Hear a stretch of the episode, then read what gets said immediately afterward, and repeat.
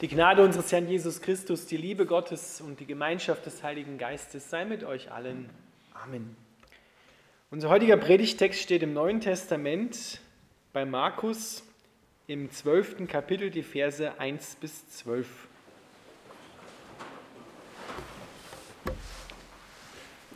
Dann fing Jesus an, ihnen Gleichnisse zu erzählen. Ein Mann legte einen Weinberg an, baute eine Mauer darum, hob eine Grube aus, um den Wein darin zu keltern und baute einen Wachturm. Dann verpachtete er den Weinberg an Bauern und zog in ein anderes Land. Zur Zeit der Weinlese schickte er einen seiner Knechte, um seinen Anteil an der Ernte einzufordern. Doch die Bauern packten den Knecht, schlugen ihn halb tot und schickten ihn mit leeren Händen zurück. Da sandte der Besitzer einen anderen Knecht, doch dem schlugen sie mit Fäusten ins Gesicht und beschimpften ihn. Den nächsten Knecht, den er schickte, brachten sie sogar um. Andere Boten, die kamen, wurden entweder halb totgeschlagen oder ermordet. Bis nur noch einer übrig blieb, sein Sohn, den er über alles liebte. Den schickte der Besitzer des Weinbergs schließlich als letzten, weil er dachte, meinen Sohn werden sie sicher nicht antasten. Doch die Weinbauern sagten sich, da kommt der Erbe des Gutes, kommt, wir bringen ihn um und behalten das Land für uns. Und sie fielen über ihn her, ermordeten ihn und warfen ihn zum Weinberg hinaus. Was glaubt ihr, wird der Besitzer des Weinbergs tun? fragte Jesus. Ich sage es euch, er wird kommen, sie alle töten und den Weinberg an andere verpachten. Habt ihr das nicht schon einmal in der Schrift gelesen? Der Stein, den die Bauleute verworfen haben, ist zum Eckstein geworden. Das ist das Werk des Herrn und es ist wunderbar anzusehen. Daraufhin wollten ihn die führenden Männer des jüdischen Volkes verhaften, denn sie merkten, dass sie mit den bösen Weinbauern in diesem Gleichnis gemeint waren. Doch aus Angst vor dem Volk wagten sie es nicht, Hand an ihn zu legen, so ließen sie ihn in Ruhe und gingen weg. Lieber Vater im Himmel, wir bitten dich, dass du unsere Herzen füllst mit deinem Wort, mit deiner Kraft, mit geöffneten Augen des Herzens, damit wir erkennen, wer du bist und was du für uns getan hast. Amen.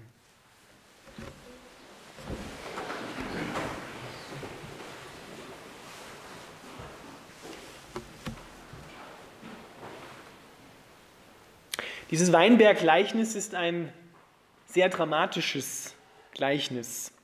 Es ist ein wohlbekanntes Bild für die Menschen in der damaligen Zeit, das Jesus hier verwendet. Nicht, weil es so viele Weinberge dort in Israel, in Galiläa, wo er das spricht, gab, sondern weil Gott immer wieder in der Geschichte mit seinem Volk Israel das Bild vom Weinberg und vom Weinstock verwendet hat. Es gibt ein Weinberglied beim Propheten Jesaja im fünften Kapitel, da erzählt Gott eine ganz ähnliche Geschichte. Ein Weinbergbesitzer, der einen Weinberg angelegt hat, alles dafür getan hat, damit dort Frucht hervorkommt. Und dann bringt dieser Weinberg nur kleine saure Trauben, aus denen man nichts machen kann. So geht es Gott mit seinem Volk Israel. Und so geht es Gott oft mit uns allen Menschen. Weil Israel, das müssen wir wissen, steht in der Bibel immer exemplarisch für alle Menschen.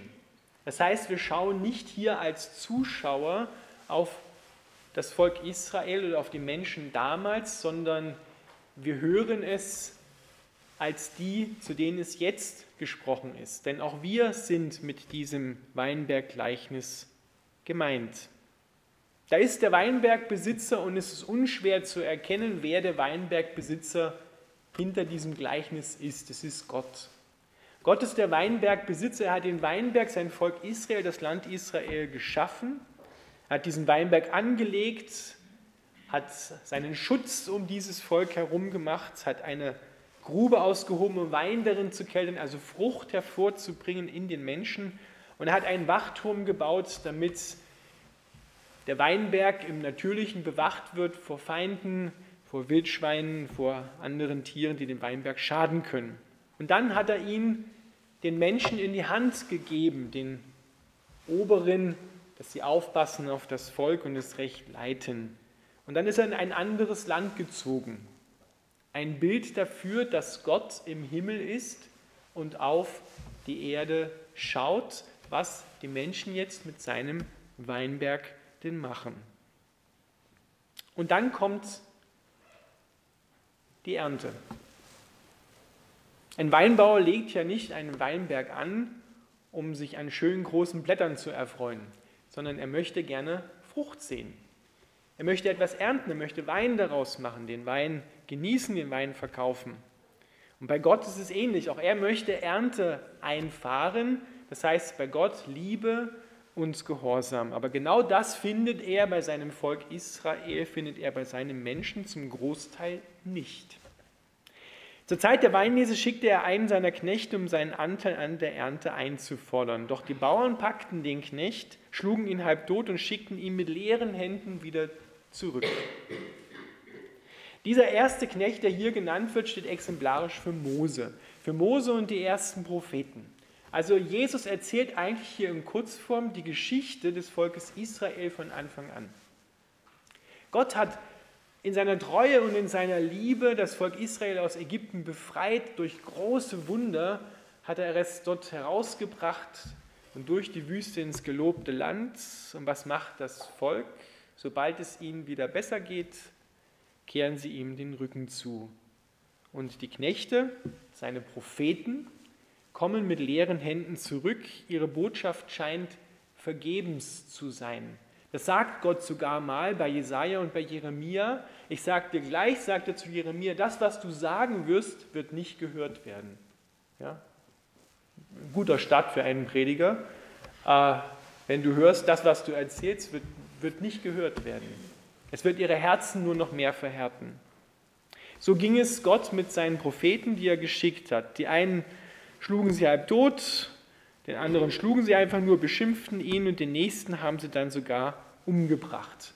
Das ist die Geschichte Gottes mit seinem Volk Israel, mit seinen Menschen.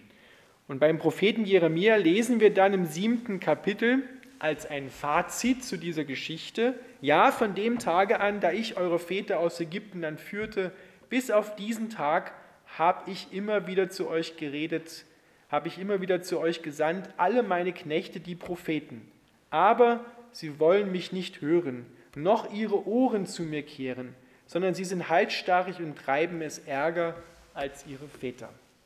Das ist das Fazit, was Gott unter die Geschichte mit seinem Volk zieht. Das heißt bitte nicht, dass es nicht immer Einzelne gab, die auch an Gott geglaubt haben. Aber die breite Masse hat sich nicht zu Gott umgekehrt, sondern die haben einfach weiter so gemacht.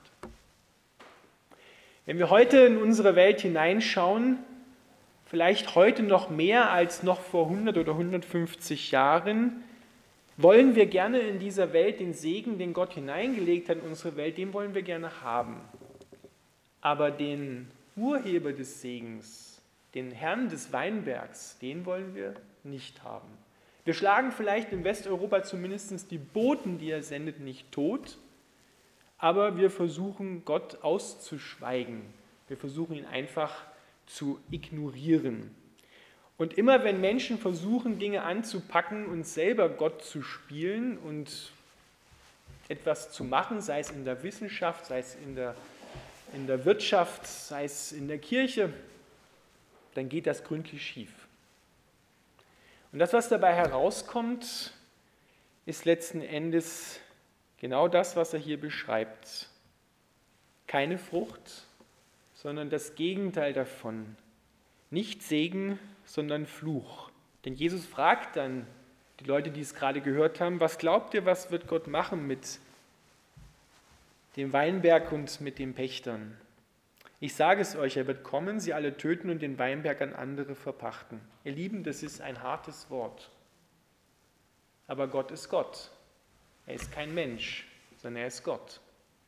70 nach Christus ist die Katastrophe gekommen, weil die oberen Führer und das Volk nicht umkehren wollten, kam Gericht. 70 nach Christus der jüdisch-römische Krieg, bei dem über eine Million Juden ums Leben gekommen sind. Für die damalige Bevölkerungsanzahl, weit weniger als heute in Israel leben, eine katastrophale Zahl. Eine Million Juden. Und dabei ist die ganze hohe Priesterschicht, die Sadduzäer, sind alle ums Leben gekommen. 132 bis 135 nach Christus, der zweite jüdisch-römische Krieg, ist dann der Rest der Führungsschicht von Juda ums Leben gekommen. Und die Juden sind in alle Herrenländer der Welt verstreut worden. Das kündigt Jesus an, immer wieder. Wenn ihr nicht umkehrt, dann kommt das Gericht. Nicht, weil Gott böse wäre, sondern letztendlich ist das immer so, wer den Segen ausschlägt, der lädt sich automatisch den Fluch ein.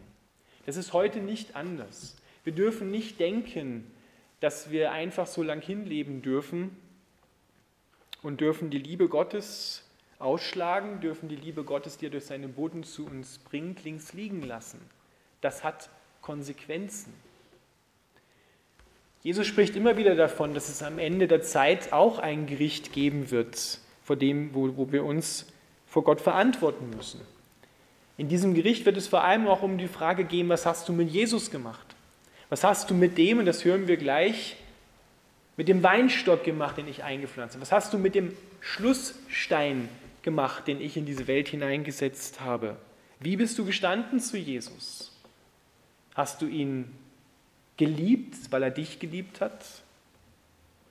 Oder wolltest du wie die Pächter des Weinbergs einfach nur eben das Schöne am Leben haben, was du selber nicht mal machen kannst, aber zum Herrn, zum Geber der guten Gaben wolltest du keine Beziehung haben.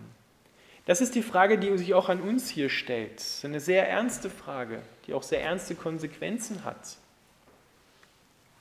Nicht, weil Gott böse wäre, sondern weil Gott sieht, was passiert, wenn wir nicht seine Liebe haben.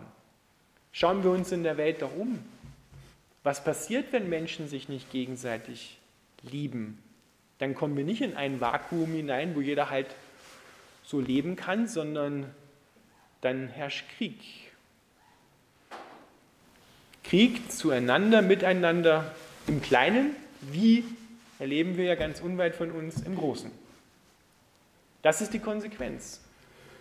Wenn Licht nicht da ist, ist automatisch Finsternis da. Denn Finsternis, hat man ja festgestellt, ist die Abwesenheit von Licht. Doch wenn Licht kommt, wenn Liebe kommt, dann kehrt sich alles, was böse und bitter war und schlecht war, sofort ins Gegenteil um. Und das ist das, was Gott uns geben will. Wir müssen sehen, dass Gott uns so sehr liebt, dass er nicht weniger will, als dass wir die Fülle des Lebens haben und nicht verloren gehen. Denn wenn nur wenn wir das sehen, die Liebe und Treue Gottes, das Erbarmen Gottes mit uns, dann verstehen wir auch, warum es Konsequenzen hat. Denn was wäre das denn für ein Gott, dem es egal wäre, was wir hier machen? Für die, die immer gut bei wegkommen, ist es vielleicht wirklich egal. Aber für die, die unter der Ungerechtigkeit in dieser Welt leiden müssen, für die ist es nicht egal. Und die haben Hunger nach Gerechtigkeit. Die wollen, dass das Leben wieder lebenswert ist. Und da reden wir nicht von großen Reichtümern, sondern reden wir davon, dass man eine Arbeit hat, dass man ein Dach über dem Kopf hat, dass man ein Bett hat, dass man es warm hat, dass man sicher ist in seinem Land, in seinem Dorf, in seiner Stadt, wo man lebt. Von den ganz normalen Dingen. Und wenn wir unsere Welt anschauen, vielen Menschen geht es so nicht sondern die leiden unter Ungerechtigkeit, sei es durch den Staat, sei es durch andere Bevölkerungsgruppen, durch andere Glaubensgruppen. Da kann man mindestens zehn unterschiedliche Punkte finden. Genau das spricht Jesus an. Es steckt in uns allen drin.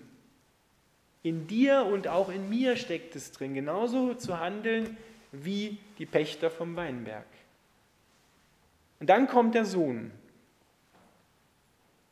Und was machen sie, die Weinbergbesitzer, die, die ähm, Pächter des Weinbergs? Sie sagen, ah, da kommt der Erbe des Gutes, lasst ihn uns umbringen, dann wird uns der Weinberg gehören. Eigentlich eine Idiotie, weil da gibt es ja immer noch den Weinbergbesitzer, der existiert ja nach wie vor. Auch wenn sie den Sohn töten, gehört ihnen ja noch lange nicht der Weinberg. Aber sie nehmen vielleicht an, ja, wenn man den Sohn tötet, dann hat er kein Interesse mehr dran, dann lässt er uns den Weinberg.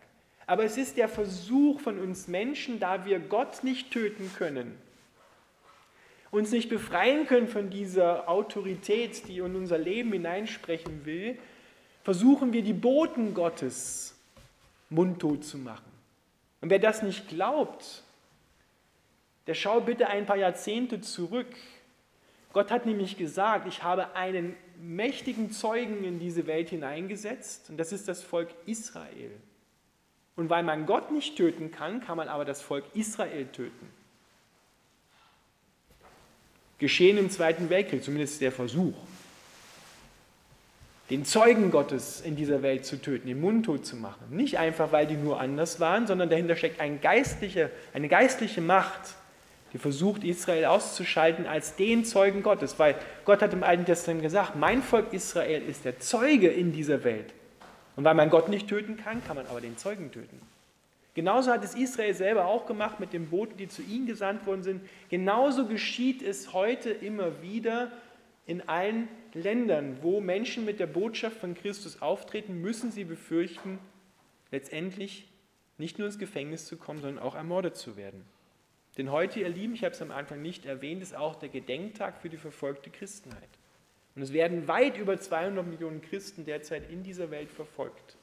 Das ist fast die Mehrheit. Wir leben hier in Mitteleuropa und in Nordamerika vielleicht noch, leben wir relativ sicher.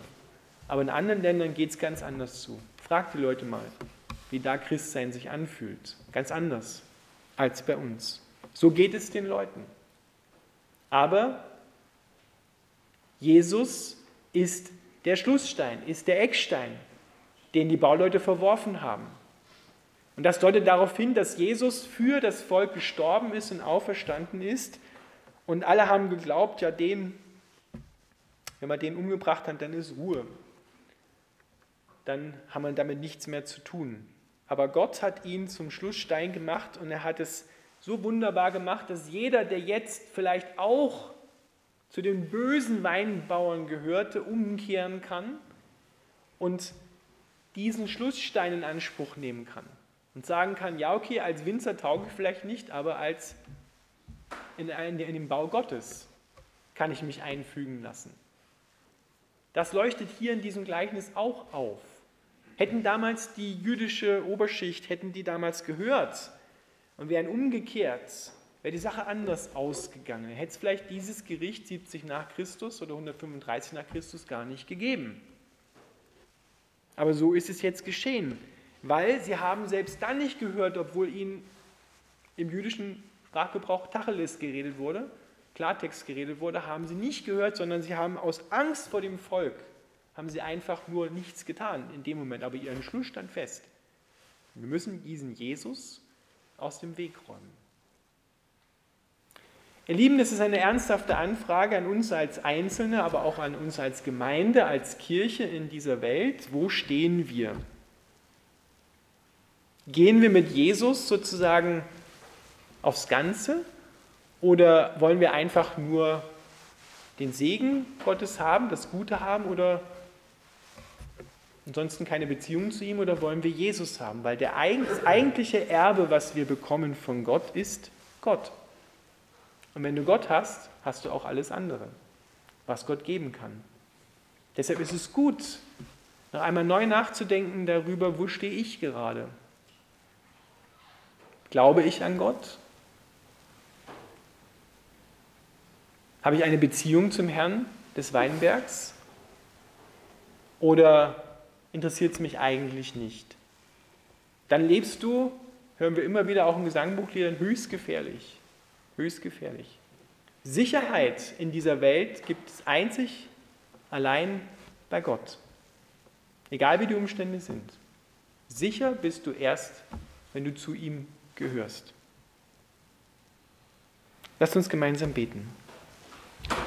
Lieber Vater im Himmel, wir danken dir dafür, dass du unsere Herzen kennst, dass du weißt, dass wir oft so mit dir, mit uns selbst, aber auch mit unseren Mitmenschen umgehen, wie die Weinpächter hier, Weinbergpächter in dem Gleichnis. Wir wollen das Gute haben, was du geben kannst, aber wollen dich nicht haben. Und machen dann einfach unser Ding und denken, es wird schon nicht so schlimm werden. Vater, wir danken dir dafür, dass du uns Licht machst in unseren Herzen, dass wir umkehren können von unseren falschen Wegen und falschen Gedanken. Wir halten dir unsere Herzen hin und laden dich ein, dass du da hineinkommst, dass du dein Auferstehungsleben in unseren Herzen ausbreitest, dass wir dieser Welt sterben und für dich leben. Wir danken dir für dein Kreuz, für alles, was du getan hast. Und du hast ausgesprochen über jede Situation, in die wir auch immer kommen können. Es ist vollbracht. Jesus, du reichst aus für alles. Du bist der Ich bin, der Ich bin da. Und du willst für uns alles sein, in guten und vor allem auch in schlechten Zeiten. Dafür danken wir dir, für deine Treue, für deine Liebe, deine Vergebung, für deine Barmherzigkeit, dass du an uns festhältst, dass du uns kennst und trotzdem liebst. Amen.